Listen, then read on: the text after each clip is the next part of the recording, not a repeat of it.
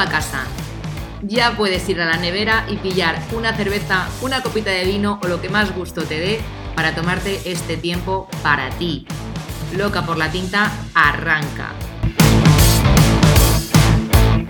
Lo que vas a encontrar aquí tiene como objetivo ayudarte a despertar esa parte más humana de ti y hacer que te plantees si todo lo que decides lo haces eligiéndote a ti o eligiendo a lo que hay ahí fuera.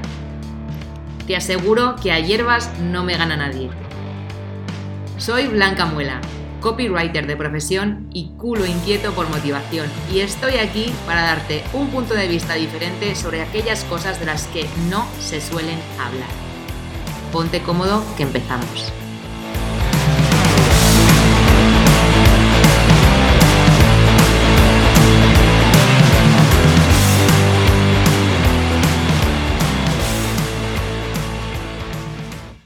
De nuevo, bienvenido, bienvenida un lunes más a Loca por la Tinta. Estoy acompañada por una personita que ha sido compañero de batallas durante unos meses y le he cogido mucho cariño porque es de esas personas que se hace querer, aparte de ser súper buen compi de curro, que es muy importante.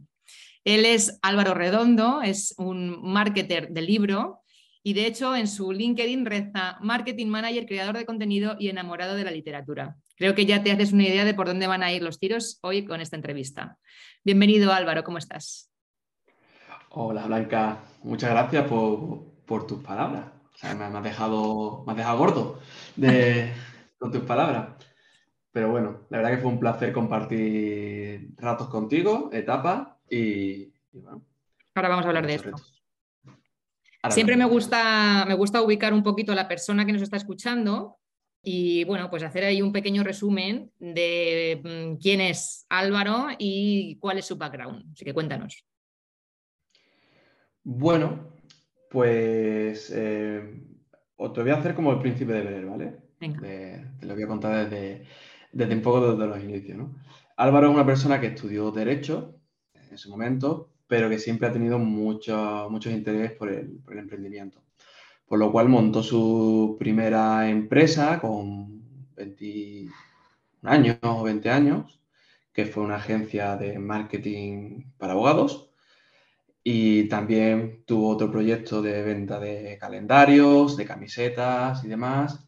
Y desde entonces, bueno, pues ha ido surgiendo muchos proyectos y luego ha participado pues en, otras agencias y empresas, eh, principalmente desde la generación de contenido y desde el marketing de, crecimiento, ¿vale? Que ahora lo haremos si quiere, ahondamos un poco más en lo que es en eso. Y bueno, al final lo que soy una persona que le gusta el contenido, principalmente. Consumo mucho contenido, genero mucho contenido en todos los formatos. Ya sea audio, ya sea en, en escritos y bueno, también, como pongo, pues la literatura es, la, es mi pasión, digamos, en cierta manera. Vamos a ir, vamos a ir por partes porque aquí hay eh, mucha tela que cortar. Con toda esta trayectoria, habiendo tocado tantos palos, habiendo trabajado ya con tantos equipos, con tantos bueno, compañeros, ¿no? ¿Qué dirías tú que es la clave para mantener la cordura dentro de este mundo del marketing? Bueno, el marketing tiene una cosa que es muy importante. El marketing lo que te exige es estar siempre formado al día. Es decir, tú no puedes dejar el marketing durante un año y retomarlo el año siguiente porque estás utilizando herramientas que están en desuso. el marketing, una persona que se dedica al marketing y quiere estar en la pomada, tiene que estar continuamente consumiendo contenido, leyendo contenido y practicando las nuevas herramientas que, existen. Porque de un día para otro, algo que funciona deja de funcionar. Y tú, por ejemplo, quizás lo estás experimentando, Blanca, en, los algoritmos de, Instagram, por ejemplo. Que de un día para otro lo que funcionaba deja de funcionar y, claro, tienes que averiguar qué es lo que es, ¿no? Entonces, para mantener la cortura es tener unas fuentes fiables de, información.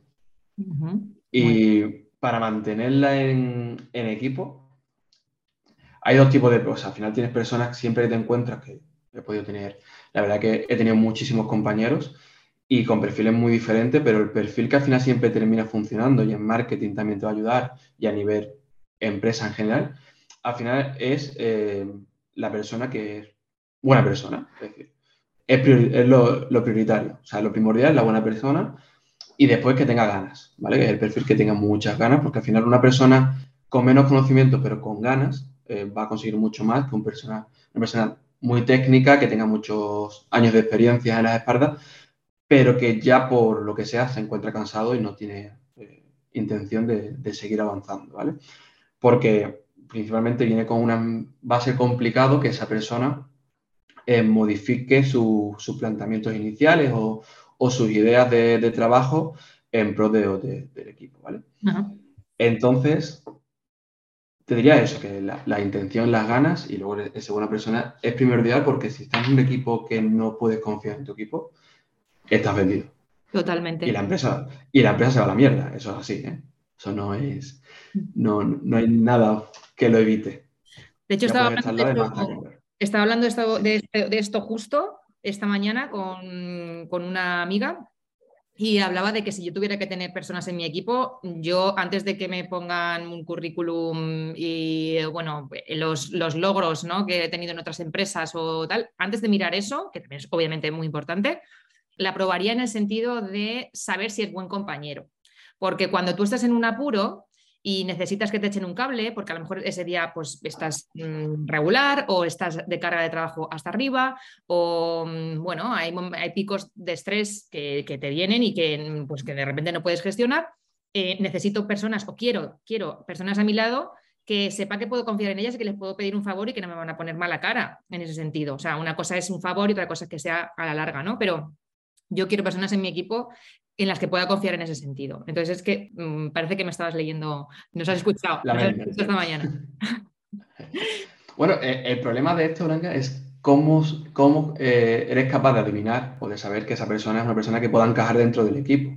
Porque el currículum son datos eh, fiables o más fiables, depende de la persona que, lo escriba, pero bueno, está escrito. Mm. Pero obviamente todo el mundo mm, a priori va a tener una buena idea de sí mismo. Es decir, yo soy buena persona, soy buen trabajador, soy buen compañero, lo que sea, pero ¿cómo compruebas eso en una entrevista de trabajo? Porque es que al final es, difícil de entrada. Pero sí que te digo que, lo, más importante dentro de un equipo eh, es que las personas encajen entre sí. Totalmente. Que no siempre se consigue. No siempre se consigue.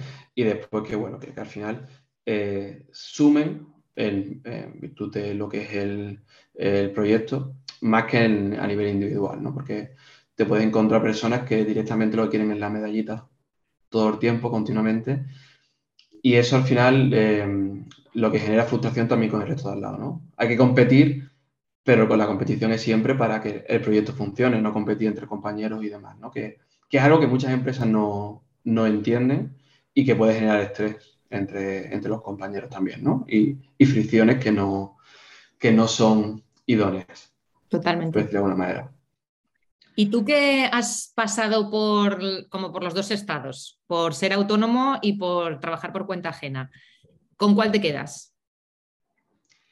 Bueno, yo he pasado, sí, me falta el estado de funcionario, que bueno, que, todo se andará, que bueno, que en principio no creo, pero bueno, está ahí. Mira, para el autónomo tiene su parte buena y su parte mala. La parte buena eh, siempre es que teóricamente tiene flexibilidad y remarco teóricamente porque eh, la flexibilidad tienes que conseguir proyectos que te la, que te la den. Si mm. pierdes esa flexibilidad, el, autónomo no es, en mi opinión, siempre, no es eh, la panacea, ¿no? De hecho, muchas veces ya vemos muchos anuncios de, oye, hazte freelance, eh, el futuro es freelance, gestiona tu tiempo, gestiona tu dinero, y te venden el autónomo como si no hubiese obligaciones, pero es que el autónomo tiene sus obligaciones, tiene un pico de estrés, tienes que eh, saber también confiar tus finanzas o externalizarlas o bien llevarlas tú y si las llevas tú sabiendo que conforme vas creciendo más complicaciones llevas con tus obligaciones fiscales, con Hacienda, con todo, es algo que no está en cuenta ajena. Entonces, lo bueno que tiene el autónomo es que si estás en un sitio que no estás a gusto, decides irte eh, cuando quieras, cierras la puerta, puedes tener otros clientes y tener tu red que te mantenga. Es decir, tienes una seguridad si lo en cierta medida puedes tener una seguridad, con que normalmente se hable de que el autónomo es muy inseguro, aunque se pueda ganar más dinero, realmente si tienes eh, varios huevos en la cesta, te permite tomar decisiones de manera más tranquila y segura. Entonces, diría que durante los primeros años el autónomo puede ser mucho más duro que una cuenta ajena, pero a la larga sí puede ser eh, muy positivo. El problema es que están muy poco protegidos por, la legislación y por el gobierno si tienes unos meses malos que todo mm. autónomo ha vivido lo que es un mes eh, jodido de que no te entren clientes o que los clientes te quieran renegociar o que suceda algo como una pandemia que nadie se esperaba y, te quedes pues sin opciones, ¿no? Mm. Luego, la cuenta ajena es que el, como la tenemos entendida es, oye, tengo un jefe, el jefe me toca las narices, tengo mi horario, me está exigiendo, estoy produciendo para otra persona, no es para mí, en fin, e, esas ideas que se suelen tener. Y te diría que la cuenta ajena de por sí no es que sea mala, sino puede ser mucho más positiva si caes en una empresa en la que tengas suerte de tener una flexibilidad horaria, por ejemplo, o tener lo que valores, es decir, mm, puedes valorar más el dinero, la flexibilidad horaria, o aspectos diferentes como puede ser menos, estrés y demás. Entonces, si caes en una empresa que te da esas facilidades, eh, hoy por hoy yo preferiría cuenta ajena. Pero hoy por hoy. Pero hoy por hoy porque em, seguro que has pasado, o cualquier persona que nos escuche, si es autónomo, ha pasado por algún momento eh, parecido. Hay un momento en el que tú necesitas crecer, pero no tienes tiempo para crecer. Y eso es muy, muy, muy, muy frustrante porque dice, oye, este es un momento en el que ya tengo, empiezo a tener un, un fee importante, eh, ya me, vienen cayendo los clientes, digamos, con, cierta facilidad, eh, te van conociendo lo que es en el mundo, en el mundillo, y, resulta que no puedes coger más clientes porque no te da la vida. Eh, tienes que empezar a decir que no, pero igual no tienes el dinero suficiente que esperabas tener, ¿no? Que es algo también que suele suceder, ¿no? Que pasa todo lo autónomo, pasa por ahí, ¿no? Entonces llega el momento de renegociar antiguos clientes, eh, reestructuración, y es un periodo que hay que tener, que lo tiene que tener todo el mundo, porque al principio cuando una persona empieza, eh, no cobra como junior, que es normal. Mm. Pero cuando empieza a tener años de experiencia, ya deja de cobrar como, como junior. Mm. Pero sin embargo, arrastra clientes que apostaron por él cuando era junior. Y no son rentables esos clientes en ese momento, pero sin embargo apostaron en un momento que no nadie apostaba por ti, ¿no? Entonces ahí tienes que hacer algo, ¿no? Una decisión. Mm. Entonces, la respuesta es, hoy por hoy para mí, cuenta ajena. Claro, tú también, vamos a poner en contexto, tú también fuiste mm, autónomo, estuviste mm, por cuenta ajena, durante tiempo y ahora hace poco has hecho un cambio y estás con una empresa que te da, o sea, estás contratado por una empresa que te da flexibilidad horaria, que, en el que tú tienes un puesto más eh, adecuado a tus habilidades, a tus, a tus mm, todo, a tus conocimientos, a tu, todo lo que tú tienes como ser. Entonces, claro, tú ahora mismo estás en una posición buena, cómoda y, y tal, ¿no? Pero es verdad que la gente que, mm, pues gente que conozco, por ejemplo, que van a empezar como copies o mm, que se están planteando emprender mm, y, tienen a lo mejor que compaginarlo primero con lo que es la formación, o tienen que compaginarlo primero con, pues, con un trabajo media jornada, porque si no, no, pues no tienen colchón, o tienen una familia, o tienen cosas que, que no pueden dejar un trabajo de un día para otro y dedicarse solo a eso. Claro, es que parece que solo hay, un, solo hay dos, o sea, blanco o negro. emprender y estar en incertidumbre constante y estar eh, haciendo clientes continuamente y estar hasta aquí ahogado de tareas, o estar trabajando para una empresa que realmente no es lo que quieres y que, mm, y que no te estás realizando como persona. No es blanco o negro, hay grises entre medias y, por ejemplo, tu, caso es un ejemplo, ¿no? Entonces, bueno, yo animo, animo al que nos escuche a, que investigue otras formas de relacionarse con el trabajo y con los clientes y con todo, porque siempre, pues hombre, siempre puedes encontrar tu propia fórmula que a ti te funcione. Es decir, si tú necesitas unos ingresos para cubrir tus, tus gastos fijos de tanto, pues eh, intenta conseguir un cliente con el que firmar una colaboración, en el caso de que seas autónomo, pero una colaboración de seis meses mínimo, un año, que te permita tener esos ingresos. A partir de ahí, intenta conseguir otros clientes, ¿no? Cuando ya tienes esos, gastos cubiertos. Entonces, bueno, que se puede jugar. Puede jugar. Desde mi experiencia, vamos, eh, yo te comento, Blanca, yo llevo 14 años, 15 años en, marketing en distintas empresas, como autónomo también mucho. Estuve, estuve bastante tiempo. Eh, realmente, una de las cosas que es muy complicado de hacer y que yo hice, y la verdad que conozco a poca gente que lo haya hecho, fue estar por cuenta ajena y autónoma a la vez durante bastante tiempo, ¿vale? Eh, lo digo porque una jornada completa es decir, si es jornadas parciales, si es que es asumible, pero a jornadas completas, el problema que tienes es que ya tienes que sumarle a tu jornada de mínimo ocho horas, mm. horas al autónomo. Entonces, eso cansa mucho, pero sí es verdad que incluso compatibilizar es una opción siempre y cuando las horas que tú sumas a cabo del día eh, sean asumibles. Eh, yo siempre he defendido que al final eh, hay que trabajar, sobre todo aquí cuando se trabaja por proyectos, hay días que vas a trabajar 12 horas y hay días que te que puedes tener la libertad, debes tener la libertad de decir, oye, hoy estoy cansado, no trabajo, o, trabajo cuatro horas, y que la media final que te salga, conforme vas avanzando y vas cumpliendo años, sea menos horas de trabajo, pero que te, que, porque al final hay muchas horas que ya realmente son de educación o de formación que tú ya las tienes por tu bagaje. Mm. Entonces, vas caminando a eso. Mm. Entonces, eh, sí que hay gente que yo, yo, siempre creo que todo el mundo tiene que pasar por el autónomo para descubrir lo que es. Y es que además eh, se aprende más que en un MBA del que hagas, del más caro que hagas. Y al final eh, eh, es, como todo, y al final te da, te da opciones a aprender a comunicarte, te da eh, la búsqueda, la prospección, las ventas, que es algo que es súper importante. Al final, cuando eres autónomo y estás tú solo, te conviertes en un SDR, te conviertes en, una persona que está haciendo la prospección, que al final está haciendo los cierres, que estás generando facturas, que estás negociando, cosas que tú realmente cuando estás en una empresa, salvo que estés en esa parcela en concreto, no haces por lo cual eh, te permite tener unas habilidades mm, y un crecimiento muchísimo más rápido.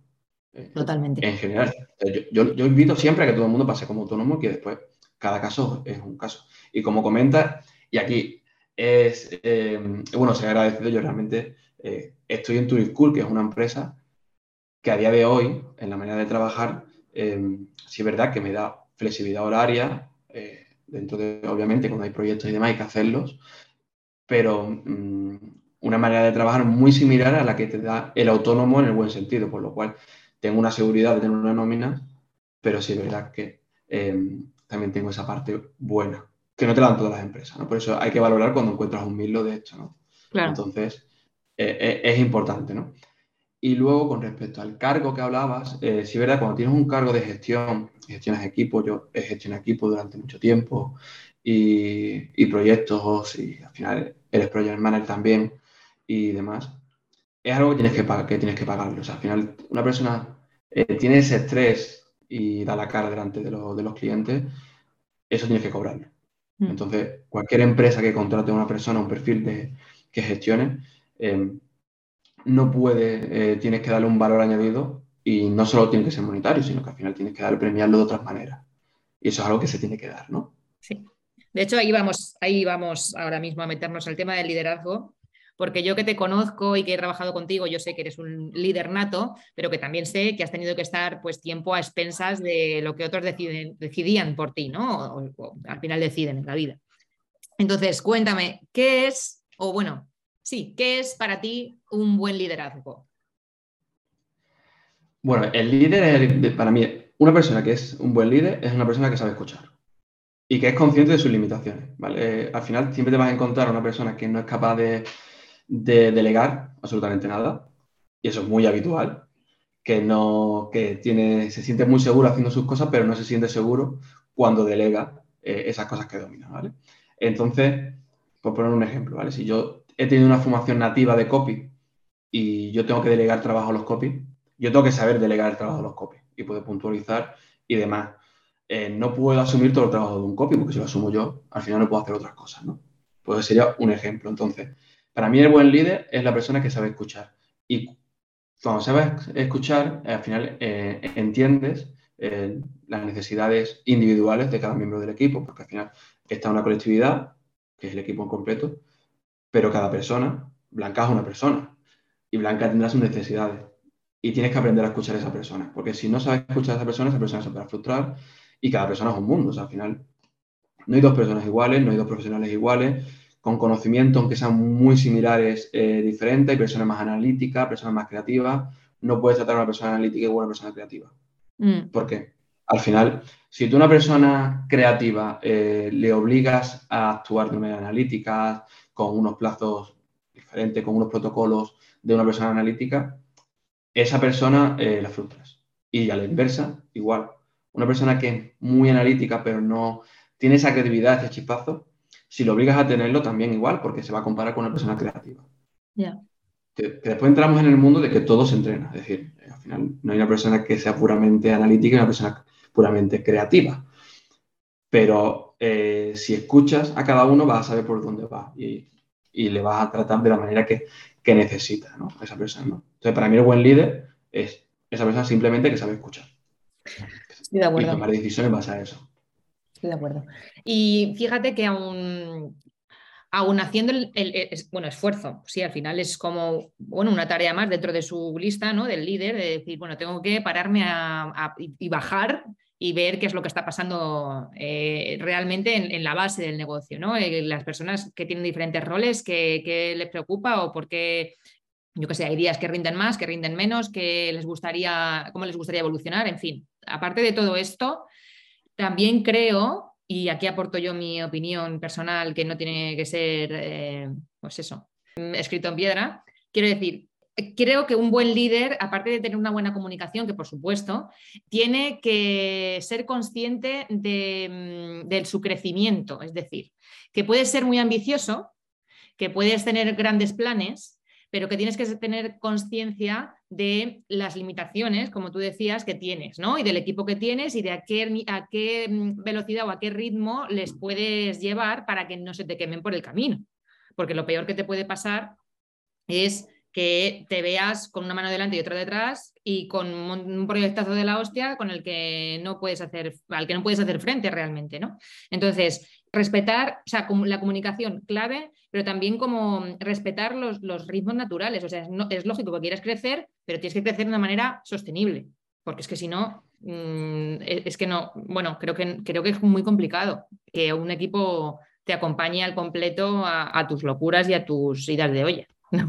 No sé. Totalmente de acuerdo, Blanca. Al final, tú realmente a un equipo, lo máximo que le puedes pedir es un 100%. No le puedes pedir un 120%. A veces se pide un 120%, pero eso es un acelerón que se puede dar en momentos muy concretos. El problema es cuando ese acelerón se convierte en, la norma. Cuando se convierte en la norma, se terminan quemando, el equipo se quema. Y luego, al final, eh, como todo líder de proyecto, tienes que haber un, tiene, hay unos KPI, siempre. Todo tiene que medirse. Y entonces, cuando eh, hay 10 tareas o 20 tareas y hay tiempo para sacar 5, para priorizar, tienes que trabajar en base a esos KPIs que te van a dar mayor repercusión o mayor valor a lo que es el negocio. En mi experiencia, la mayoría de, empresas no trabajan así, es decir, realmente hay unos KPIs de empresas, pero no hay una forma de priorizar esas tareas en base a los activos que tienen. O sea, tú no puedes pedirle a un equipo de dos personas que están hasta arriba, lo mismo con un equipo de 15. Es imposible. Mm. igual te lo pueden dar durante dos días, pero que al final, en el mes uno, se te van a bajar del barco o van a generar estrés o, lo que sea.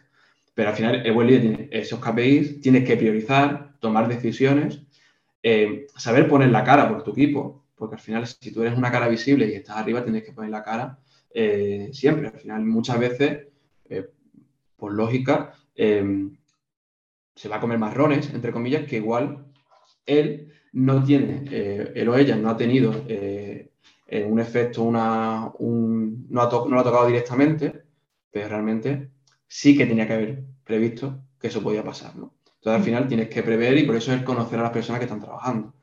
Y ser consciente de que cualquier eh, error que tiene que pasar por tu cuenta o, o cualquier cosa que pase, que tú al final le has dado a una persona libertad para hacerlo y después no sale bien, realmente tú eres el que da la libertad para hacerlo. Entonces tienes que eh, ser consciente de que, oye, que aquí no te puedes bajar del barco. O sea, al final. Claro. No puedes responsabilizar.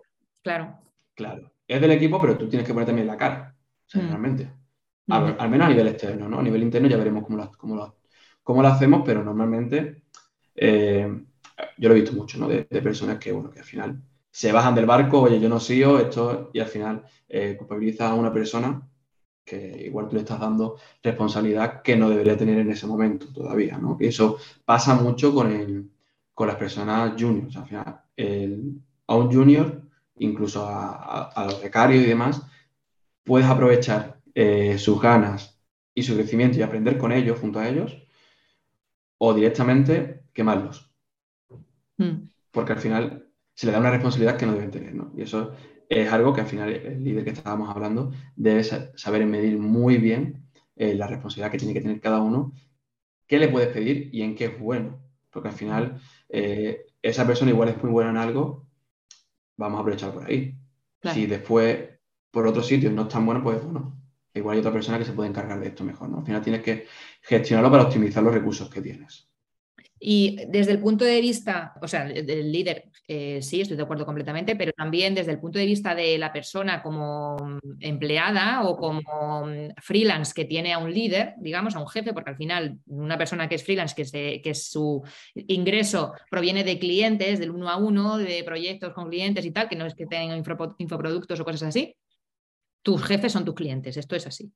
Claro, nosotros decimos, vale, el liderazgo, cómo tratar a, tus empleados o cómo tratar a, los colaboradores y tal. Pero también la otra parte tiene que mm, ponerse también un poco en el lugar en el sentido de necesitas tener una capacidad comunicativa bien trabajada para hacer llegar esas mm, situaciones que no te gustan, eh, ese estrés que te está generando, o la, eh, no sé, lo que te esté ocurriendo en ese momento, las ideas que tú crees que puedes aportar, sin, sin crear como un conflicto, sin crear un drama. Es decir, mm, tienes que tener, sentirte con, con la mm, seguridad y con, la, eh, con el derecho de poder llegar a ese líder y decirle, oye, mira, fulanito o fulanita, me pasa esto, esto y esto. ¿no? Porque hay mucha gente que por miedo, por miedo a perder el cliente, por miedo a que le echen, por miedo a lo que sea, aguanta carros y carretas y, llega un momento en el que, en el que petan, porque por, por, huevos tiene que petar, y entonces ahí es mucho más complicado, pues ya todo, ya llevar lo que es el trabajo adelante e incluso pues mm, bajar por depresión y, cosas de este estilo.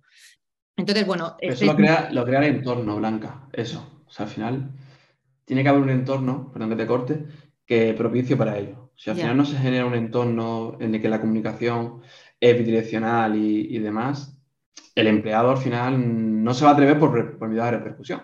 Pero es porque no se ha creado el entorno. O sea, es un, es un problema eh, generado desde el principio de la, relación. Y que Completamente. ha puesto... Completamente. Entonces, tú, si, tú desde el principio facilitas eso, obviamente tienes que poner también eh, es como todo, ¿no? Ser, ser líder no es ser bueno porque me dice que sí a todo. Eh, el líder tiene que tomar decisiones y tiene que decir que no muchas veces, hmm. pero que realmente tiene que justificarlo y también ser muy empático. O sea, eh, eh, eso y ponerte que igual algo que a ti no te generaría estrés nunca, pero a otra persona sí. Y eso lo he visto, por ejemplo, a la hora de hablar en público. Igual hay personas que les da igual hablar en público y entonces, bueno, y otras personas que lo pones en un escenario y no pueden con ello.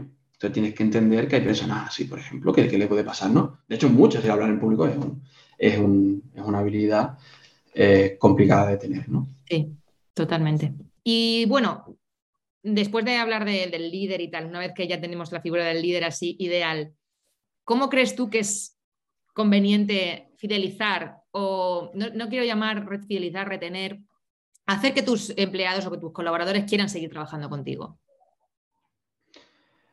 Bueno, eso, es un gran problema en cualquier sector, ¿eh? del mm. tema ahora mismo la, la fuga de, talentos y, demás, algo que se, que se da con cierta asiduidad. Hay un estudio que utilizamos en Turischool eh, a la hora de hablar con empresas y demás que dice que, que el empleado, una de las cosas que valora obviamente es el dinero, pero no está en el número uno. Es decir, tú, eh, el sueldo eh, puede sostener una relación durante X tiempo. Solo, exclusivamente durante X tiempo, pero no. Entonces, la forma de tener eh, esa estabilidad, que el empleado siga contigo y demás, es, entender qué es lo que busca el empleado. Y el, normalmente es el bienestar y, tener una relación que, con el trabajo y con su vida personal que encaje. Es decir, que el trabajo no le robe tiempo en su vida personal y, y que no al final que no llegue el domingo y sea un mal día porque lo único que trabajar, ¿no? Eso es prioritario. Entonces, hay señales de alarma que se dan a lo largo de, cualquier relación con los trabajadores que hay que estar pendientes de ellas y cuando salten, pues la comunicación. Y la comunicación no es, oye, vamos a hablar, esto cuéntame tu película mientras estoy haciendo otra cosa. No, la comunicación es simplemente saber, la comunicación no verbal, también saber qué está pasando, qué está sucediendo ahí pero sobre todo es intentar generar ese bienestar en el trabajador. Mm. Y el bienestar al final es que tu trabajo no sea tu vida. Total. Porque al final tienes la, tienes la sensación de que estás dando eh, mucho más de lo que recibes. Y, si el empleado tiene esa idea no pedir, no pedir, o sea, creo que una de las bases que yo tendría como líder, en el caso de que yo tuviera empleados, que, me parece la hostia complicado, pero creo que una de las bases que yo tendría para mí, que me aplicaría, sería no le pidas nada a nadie que no te gustaría que te pidieran, por ejemplo trabajar un fin de semana, cosas de última hora y que tenga, no sé, pues es una urgencia de, la leche de uy, esta semana o cambios de vacaciones, es decir, cosas que, a mí me tocarían muchísimo la moral, muchos los cojones, jamás eh, se lo pediría a nadie mm, por mí, ¿sabes? Porque me parece una putada y que, bueno, hay, veces que a lo mejor es inevitable por lo que sea, pero bueno, que sean en contadas ocasiones, ¿no? Sí, eso es la gestión de las urgencias. Las urgencias eh, puede existir un 2% son urgencias. El resto de cosas las tratamos como urgencias, pero es que no son urgencias. Y no se puede mandar, eh, eh, bueno, no se puede solicitar, no se puede pedir algo como urgente de manera continua. O sea, porque tiene que ser la excepción. Si no, al final, una urgencia cualquiera genera estrés, independientemente. Si yo te pido algo que, que oye, mm, por favor, ¿me puedes entregar dentro de media hora esto?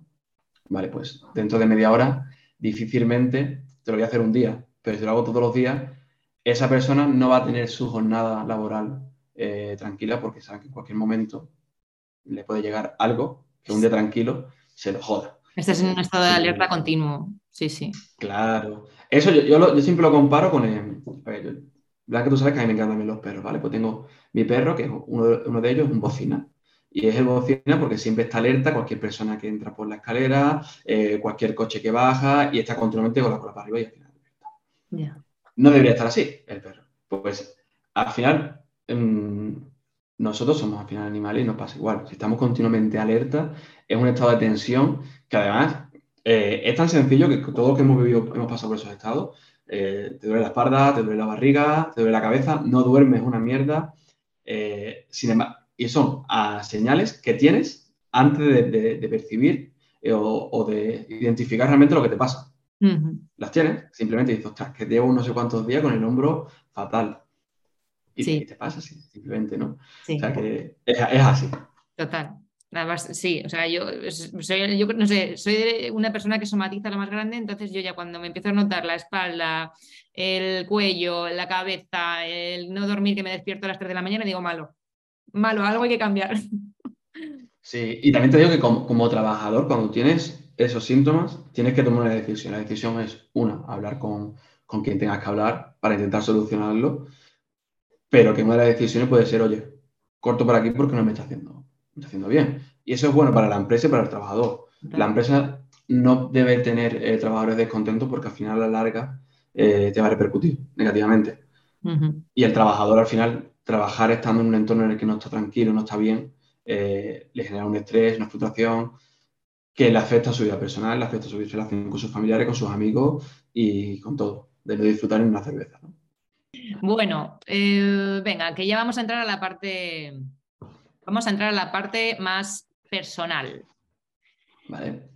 Em, ¿Cuál ha sido tu peor época de trabajo? O sea, tu peor época en general por culpa del trabajo y cómo solucionaste ese problema. Justo estábamos hablando de esto hace un minuto. Eh, es complicado de responder. A ver, mira, yo tuve una época eh, mala y eso es, eh, fue al principio de mi carrera profesional, que fue un cambio de sector, ¿vale? Yo empecé en la abogacía y fue una mala época por la sencilla razón de que eh, me daba cuenta que estaba haciendo algo que no me llenaba.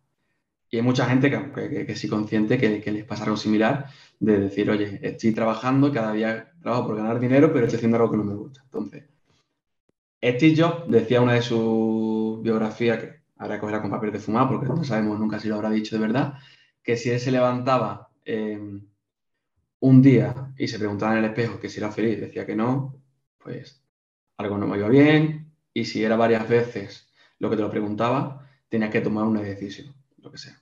Yo el concepto de felicidad, eh, sencillamente creo que se ha prostituido mucho. Es un concepto que no se puede especificar bien qué es la felicidad, porque uno que es muy subjetivo y después que es muy efímero y, y que al final no es constante, ¿no? Entonces, eh, yo no trabajo para ser feliz porque al final no sé lo que es la felicidad en ese aspecto. A mí la felicidad es estar bien. Pero cuando tú un día y otro y otro eh, sientes que, que, no estás a gusto, hay que tomar una decisión. Y a las personas nos toca, es muy complicado tomar una decisión. Entonces yo tuve que tomar decisión cuando cambié de sector, eh, que además te viene que cuando vienes de una familia en la que eras el primero, prácticamente el primero en tener eh, eh, carrera, de, al final, antiguamente los abogados estaban muy bien valorados, era como algo, va, es abogado y demás. siempre tienes también el miedo o la culpabilidad de, de que a tu entorno le, la haga sentir mal, ¿no? Esa decisión, ¿no? Que al final, como que ellos que han confiado en ti y que están súper orgullosos, pues como que dejen de estar orgullosos, ¿no? Entonces tienes que batallar con eso. Y la segunda vez, pues bueno, pues fue una empresa que eh, dedicaba mucho más tiempo del que debía a nivel estrés, también tiempo y con un estrés muy alto, y me impedía eh, hacer algo, tan sencillo como lo que es escribir para mí, ¿no? A mí me gusta escribir eh, novelas y relatos y, cosas de ficción y realmente me di cuenta que no tenía tiempo para mí. Y cuando no tenía tiempo para mí, malo, porque entonces está el sentimiento ese de, oye, estoy dedicando toda mi vida a otras personas, ¿no? Mm. Entonces esos son los momentos que, he tenido más, más jodidos, digamos, en ese aspecto, ¿no? ¿Y tu mayor logro? Bueno, ¿a nivel profesional o a nivel personal? A nivel las dos, las dos. A ver, a nivel eh, profesional, mi, logro es el día que yo me levanto y, he dicho que, que algo nuevo. Que son las cosas que a mí me frustran mucho. Yo cuando no tengo tiempo dentro de mi jornada para decir, oye, eh, he aprendido algo nuevo, eh, lo que estoy haciendo ha sido solo producir. A mí la producción es algo que entiendo que tiene que estar, pero es algo que, odio, entre comillas, si, porque al final yo quiero aprender cosas nuevas continuamente. Si estoy produciendo solo, es como estar en una cinta que estás haciendo cosas de producir, producir, producir. No va conmigo, con mi forma de, ser, mi mayor logro es cada día cuando termino y dicho, oye, he aprendido algo nuevo y voy a tirar del hilo o es tengo un objetivo, el que sea, que tengo que lograrlo, que al final me encanta retarme y tengo un reto y ahora he encontrado la forma de con la tecla de, solucionarlo lo que sea, ¿no? Y a nivel personal para mí es, eh, fue el momento en el que publiqué la primera novela y cada vez que consigo, logro publicar o cada vez que veo con historia y demás me funciona, para mí son logros personales muy, muy, muy, muy importantes. De esa parte tuya de escritor, que nos contarás un poco, pues, eh, si te ves dedicándote a eso en un futuro cercano próximo, o, mm, bueno, de dónde surge y qué tipo de novela escribes. Bueno, a ver, lo de dedicarme exclusivamente a eso, ojalá, ¿eh? O sea, a mí, me encantaría. Yo siempre he dicho que solo hay una profesión en la que yo me dedicaría al 100%, que sería la literatura y la escritura. O sea, solo hay una. No, no existe otra, ni cuando era, eh, tenía 20 años jugaba al fútbol, era ese futbolista, ni de coña. No, no hubiese jugado al fútbol toda mi vida si no pudiese escribir. Entonces, me encantaría. Lo que pasa es que es muy, muy difícil y muy, muy, muy pocos lo logran. Entonces, a mí me viene, y lo he contado alguna vez en alguna entrevista, eh, mi madre me leía Manolito de Fata cuando tenía ocho años, cosas así, ¿sabes? Me leía todas las noches Manolito de Fata. Y después cuando íbamos de, camping, a veces pues no, antes no había tantas consolas como ahora ni nada de eso, o sea, al final eh, no, teníamos, el móvil, no nos ponían la tablet, no había nada. Entonces, la manera de tenerme entretenido, pues, tener un libro en mano. Y eh, leía mucho y a eso de, con antes, de los, antes de los 10 años ya había escrito como que 5 o 6 relatos cortos, con 50.000 faltas de ortografía, con, con, todo, pero había escrito mucho. De hecho, uno fue un, un, final alternativo, que eso fue un poquito más de los 10 años, de Matrix, que yo Matrix no la entendía. O sea, yo siempre no la entendía, pues, generé un final alternativo. Entonces, es que mm, siempre he escrito, o sea, no, no, puedo mirar atrás y ver una época de mi vida en la que no está escribiendo. Siempre. Mm. Entonces me viene que al final también creo que canalizas un poco tus ganas, tus frustraciones, tus retos y demás, lo consigues llevar a la ficción en cierta manera, y a mí me, relaja. De hecho, el otro día estaba escribiendo un capítulo de, un nuevo libro que, estoy en ello, y, había una, una, una, chica que tenía un ataque de ansiedad dentro de lo que era el libro, y yo estaba experimentando algo similar cuando me di cuenta. Pues claro, yo escribo y al final estoy escribiendo, estoy mm, gesticulando porque me, pongo la situación. Eh, hay escritores de, muy de la gramática, digamos, que, que, siguen un tipo de escritura, de la narrativa muy específica. A mí me encanta el vuelo pluma, es decir, escribes, después ya revisas, pero vas escribiendo lo que te va viniendo. Y eso hace también que sea eh, escritor muy de personaje. Mi personaje van ganando terreno conforme van subiendo las páginas. Entonces hay un momento que me meto tanto en el personaje que empiezo a sentir eh, gran cosa de lo que le pasa al personaje. Entonces eso me hace experimentar como casi ataques de ansiedad por culpa del personaje. ¿Sabes? O, hay alguna pérdida por culpa del personaje y estoy casi llorando porque, oye, que, el personaje se le ha muerto un ser querido, ¿no? y, y, son cosas que, que me pasan, ¿no? Qué interesante. Pues yo esto que, esto que decías al principio de solo muy pocos viven de esto, pero tienes que pensar, y esto te lo digo como algo personal, como, como consejo de amiga, que si una persona de todo el planeta ha conseguido vivir de eso, tú también tienes la capacidad de hacerlo. Entonces, mm, si es tu sueño, vea por eso. por, no, por, supuesto. De yo, no escribo, es decir, no escribo para ganar dinero. Me encantaría ganar dinero de eso porque solo escribiría. También es verdad que igual también pierde un poco lo que la parte romántica si tuviese alguien por encima que me estuviese diciendo, oye, tienes que entregarme 100 páginas para la semana que viene. Hmm. Igual, esa parte eh, de hobby, de, que tiene todo, que es un poco más romántica, la perdería, ¿no? Pero yo escribo porque es una necesidad. O sea, igual que hay hmm. personas que necesitan salir a correr y, porque les hace falta, o bicicleta, o, cualquier cosa, yo tengo esa necesidad, ese impulso de, escribir y si no escribo me largo.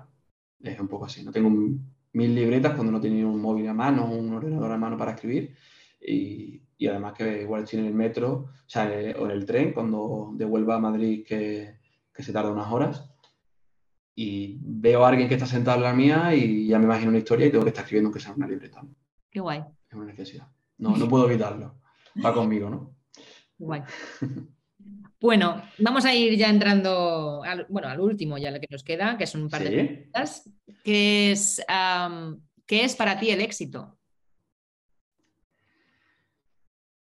Bueno, el éxito em, para mí es que son muchos aspectos, ¿vale? Siempre te dice, cuando ves una persona exitosa, es exitosa en un aspecto en concreto, es decir, eh, en literatura, pues igual es el que ha ganado un premio Planeta, que ahora valoraremos los premios como son, o, una persona que es un CEO de una empresa exitosa, bueno, es éxito, pero es éxito en una parcela en concreto. Para mí el éxito a nivel general es, eh, en mi caso, es tener mm, gente a tu alrededor que te haga sentir bien, llámese familia, llámese amigos o lo que sea, eh, tener un entorno tranquilo, es decir, que bueno, pues tienes una vivienda que puede ser una camper, no hace falta que sea una casa, que te permita estar tranquilo, que, que tengas tu espacio íntimo y que tengas eso, que tengas un espacio íntimo y un espacio social eh, agradable.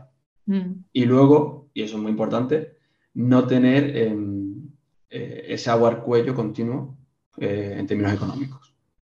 O sea, en general, ¿no? Pero en términos económicos es algo que, si tú, bueno, si tú eres mucho éxito, la gente cree que eres muy exitoso y demás, pero tú estás continuamente con, con un estrés que al final el dinero ya sabemos lo que genera, pues no eres exitoso en general, ¿no? A nivel eso.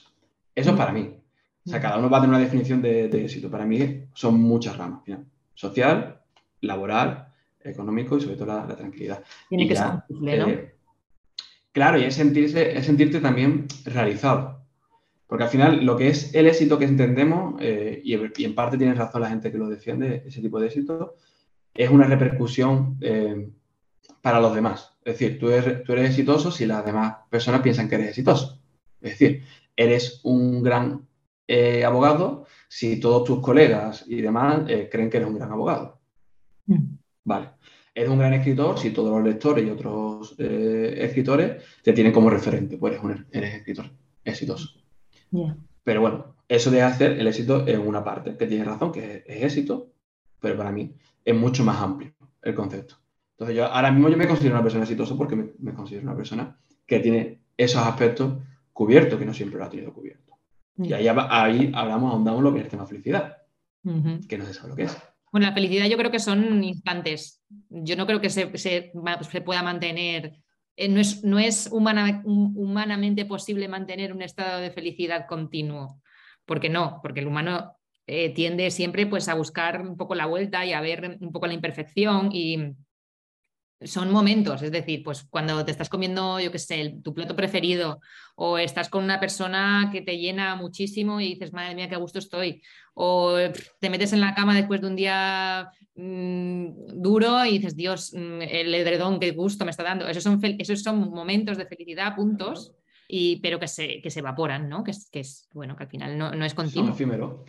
Sí, al, final es levantarte un día a las 12 de la mañana.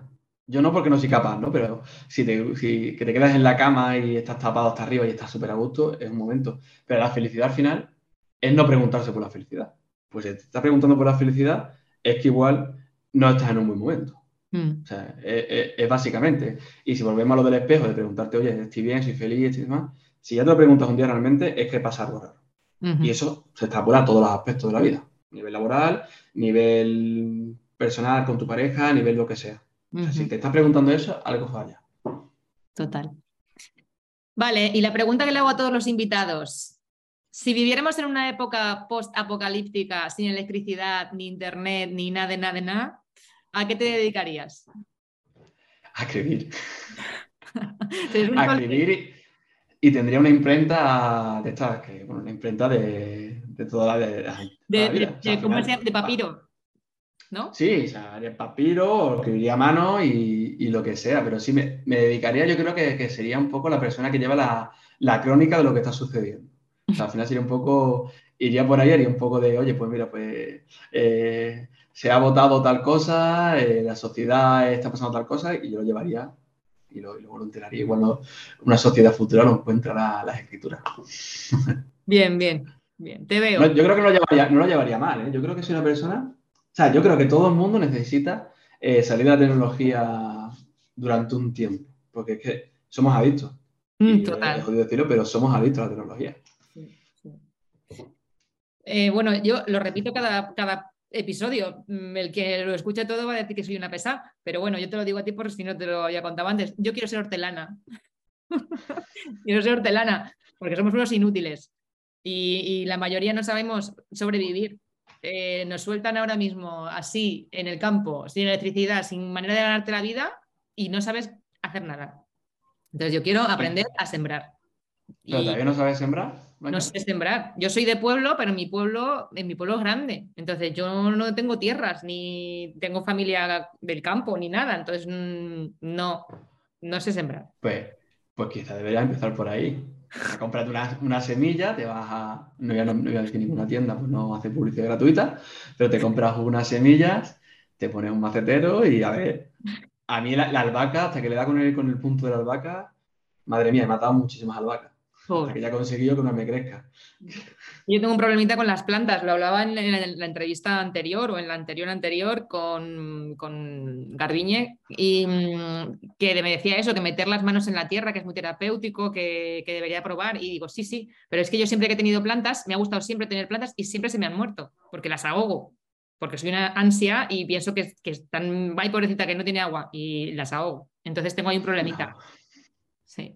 Oye, mira, una cosa que, hacen mi, que han hecho amigos míos y me gustaría hacer, y te invito a que lo hagas porque dicen que es una pasada, es que alquiles un terreno de estos pequeños, que se alquilan muchos, muy pequeñitos, de estos de 100 metros cuadrados, cosas así, y pruebes a meter patatas, a meter tomates, lechugas y demás, y vas los fines de semana, montas tu riego automático, pones tus cosas y, y ves cómo funciona. Más que las plantas de casa. Ya. Es que en, Barcelona. pueblo y en el tuyo también se puede. En Barcelona eh, me encontré con muchos huertitos así en mitad como de, pero mitad, o sea, Montjuic, ¿sabes? Por ahí, por las escaleras y tal, rollo un terrenito vallado y tenían pues como huertitos así en rectangular y cada, cada huertito pues era de una persona y eso es súper guay. Em, pero sí, es algo que tengo pendiente, no sé cuándo lo voy a empezar a hacer, pero lo, lo tengo claro. O sea, quiero hacer eso porque me gustaría, ¿no? Como empezar en esa, en esa historia por algo que me llama mucho la atención y porque también eh, quiero sentirme autosuficiente, es decir, mañana pasa algo y soy capaz de generar mi propia comida, ¿sabes? No tener que andar mendigando ni muerta de hambre por ahí.